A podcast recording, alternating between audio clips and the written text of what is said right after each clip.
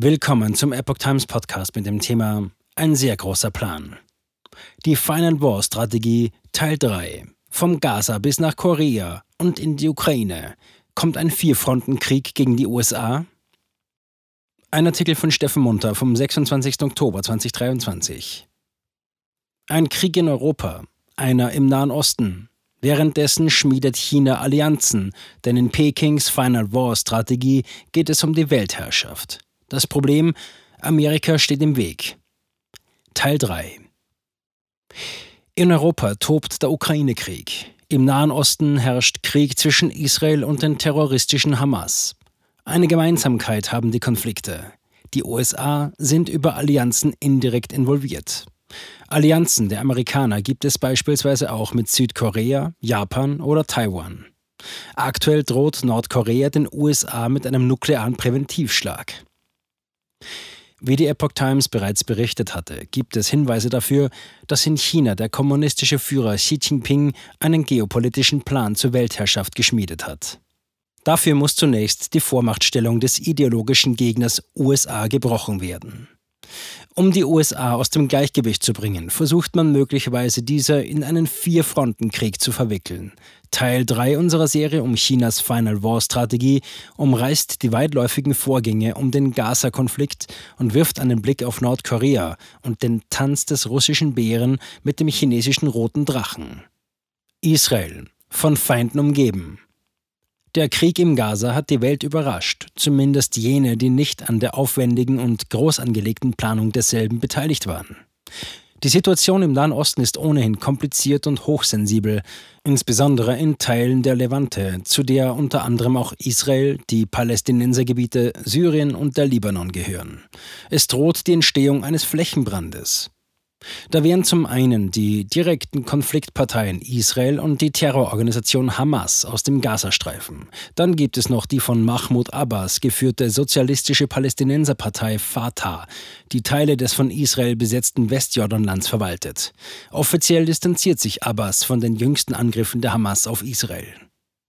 Nördlich von Israel, im Libanon, steht die islamistische Hisbollah in den Startlöchern, um den Kampf gegen Israel zu führen.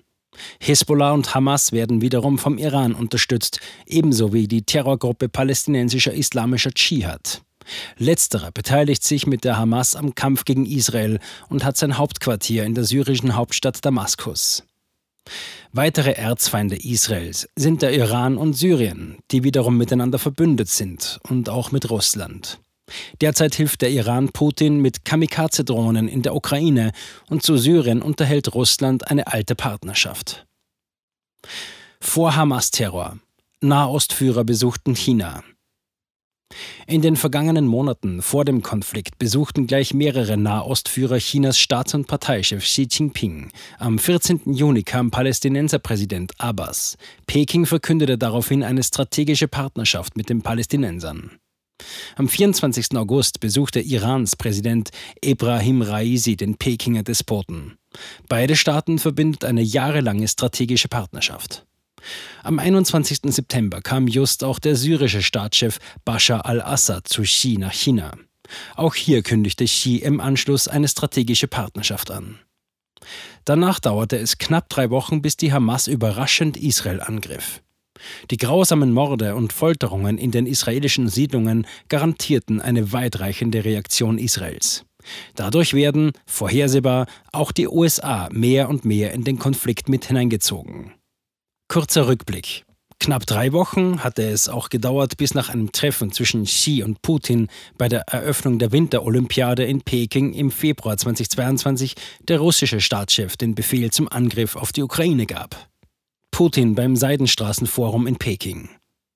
Am 17. März 2023 wurde vom Internationalen Strafgerichtshof in Den Haag ein Haftbefehl gegen Putin verhängt.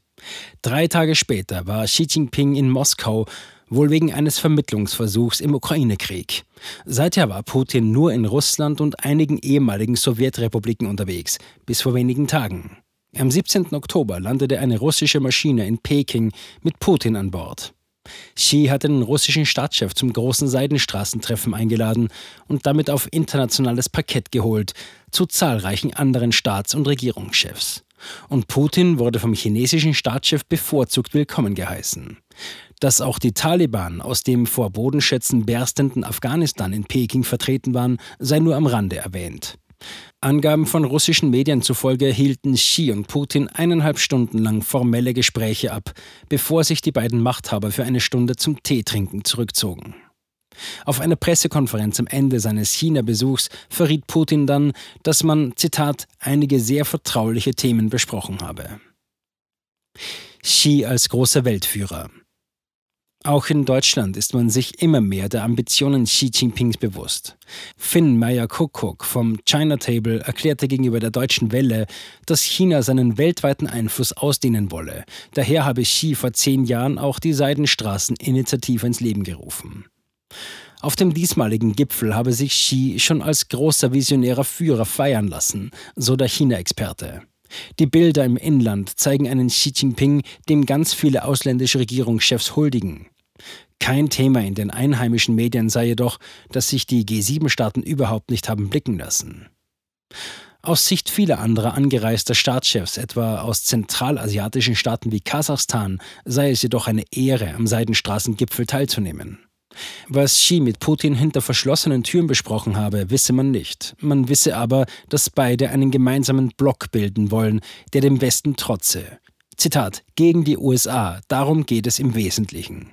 Zitat Ende.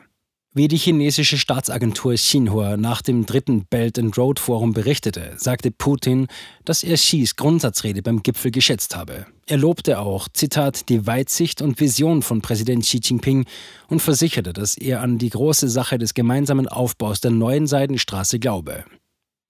Rückblickend auf Xis Besuch im März in Russland sagte Putin laut dem staatlichen chinesischen Medium Xinhua, dass man damals viele wichtige Themen intensiv kommuniziert habe.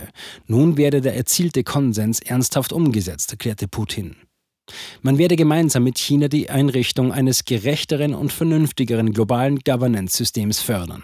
Russland sei bereit dazu, die Entwicklung einer umfassenden strategischen Koordinierungspartnerschaft zwischen Russland und China weiter voranzutreiben. Russlands nationale Erneuerung.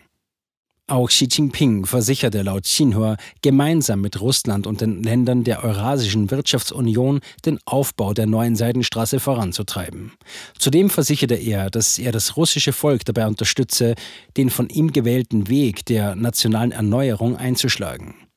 Ein letzter Satz im Xinhua-Artikel, er wirkte angesichts der ausholenden proklamatischen Bekundungen zuvor eher nebensächlich, lautet, Zitat, die beiden Staatsoberhäupter führten zudem einen intensiven Meinungsaustausch über die Lage zwischen Palästina und Israel.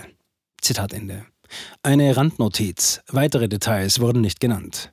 Der Gaza-Krieg und der am östlichen Tor von Europa ziehen viel Aufmerksamkeit auf sich. Doch auch am anderen Ende der Welt tut sich so einiges. Kim Jong-un in Russland. Mitte September traf sich der russische Präsident mit Nordkoreas Diktator Kim Jong-un im russischen Weltraumbahnhof Vostochny in der Amur-Region nahe der russisch-chinesischen Grenze. Dieser kam in seinem gepanzerten Zug. Zitat wir haben immer und werden weiter alle Entscheidungen Putins und Entscheidungen der russischen Regierung unterstützen, erklärte Kim.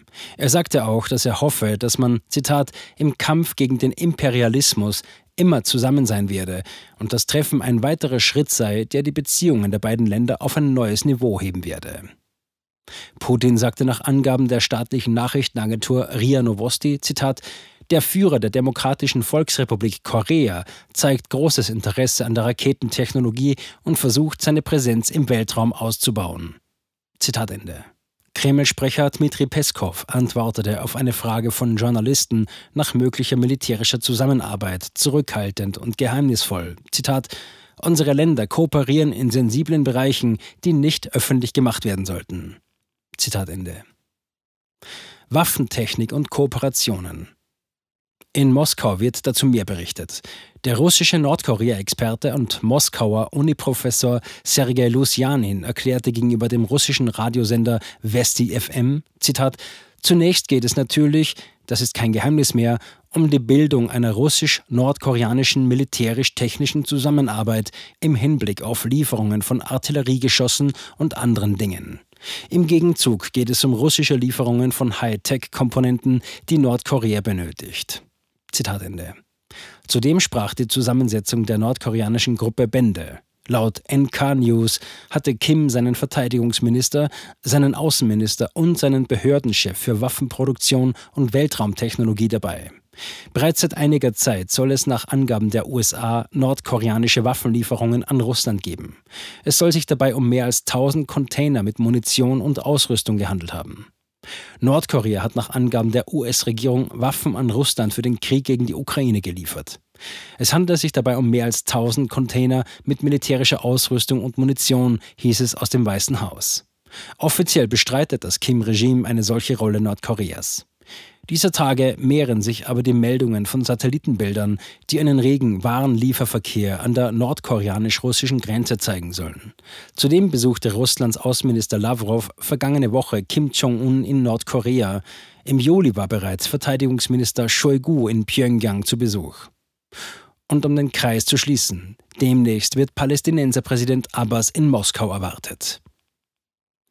Droht ein weiterer Kriegsschauplatz in Korea?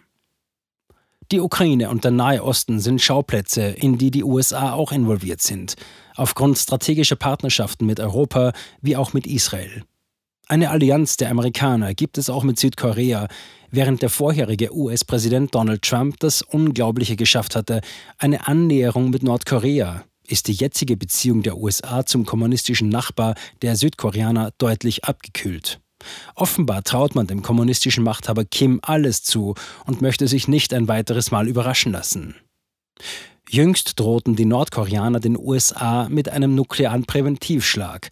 Als Grund wird angegeben, weil die Amerikaner B-52 Langstreckenbomber und Tarnkappenjets vom Typ F-22 Raptor nach Südkorea verlegt hätten, wie Nordkoreas Staatsagentur KCNA diese Tage meldete. Man schreibt, dass die Bomber, Zitat, möglicherweise atomar bewaffnet seien und Südkoreas Luftwaffe zudem eine große Luftübung gegen Nordkorea ausgeführt habe.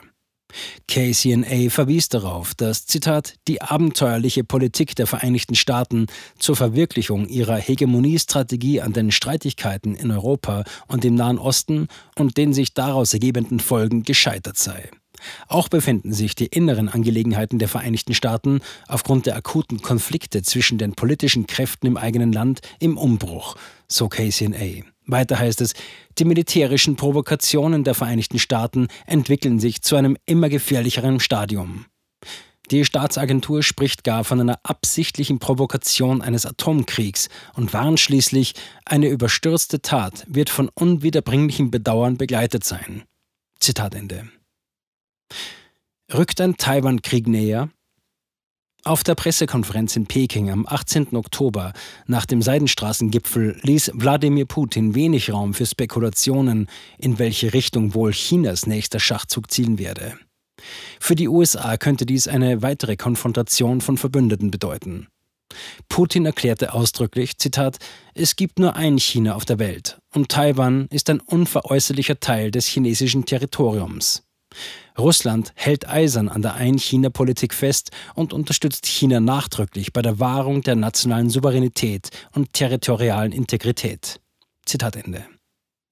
Taiwan, jene Insel östlich von China, auf die sich einst die letzte regulär gewählte Regierung Chinas vor den Horden des Mao Zedong zurückgezogen hatte. Xi Jinping begehrt die Insel im Gelben Meer seit Jahren. Politisch benötigt Xi die Insel als Beweis und interne Legitimation seiner großen Führerschaft. Allerdings ist die fortschrittliche Hightech-Insel auch wirtschaftlich, militärisch von unschätzbarem Wert für den kommunistischen Führer. Jetzt neu auf Epoch TV. Impfgeschichten, die Ihnen nie erzählt wurden. Eine eindringliche und aufschlussreiche Dokumentation, deren Trailer YouTube nach drei Minuten entfernt hat. Schauen Sie für nur kurze Zeit die gesamte Doku kostenfrei. Jetzt auf epochtv.de. Ich war geimpft worden. Ich begann unkontrolliert zu zittern. Er verstarb 33 Tage später. Ich kann meinen Kopf nicht aufrecht halten. Dann brach ich zusammen, ganz plötzlich. Vom Start weg haben wir nicht die Bedingungen erreicht, die normalerweise erreicht werden müssen.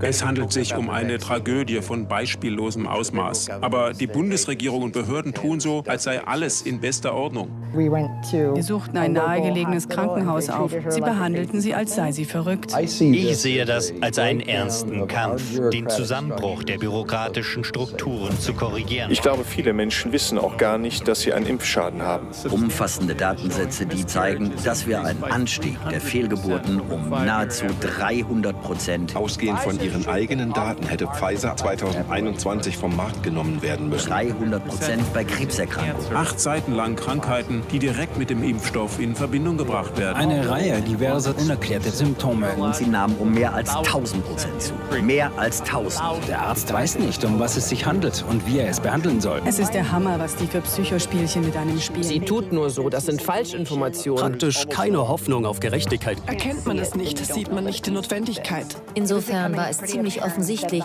und das Krankenhaus wusste, dass etwas im Gange war. The virus stops with every vaccinated person. In other words, you become a dead end to the virus. Vaccinated people do not carry the virus, don't get sick. Wie hätte ich ahnen sollen, dass es das letzte Gespräch mit meinem Sohn sein würde? Sie wissen bis ins kleinste Detail, was da vor sich geht. All das kennen sie. Und dennoch eilt niemand der Wahrheit zu Hilfe. Die verborgene Krise.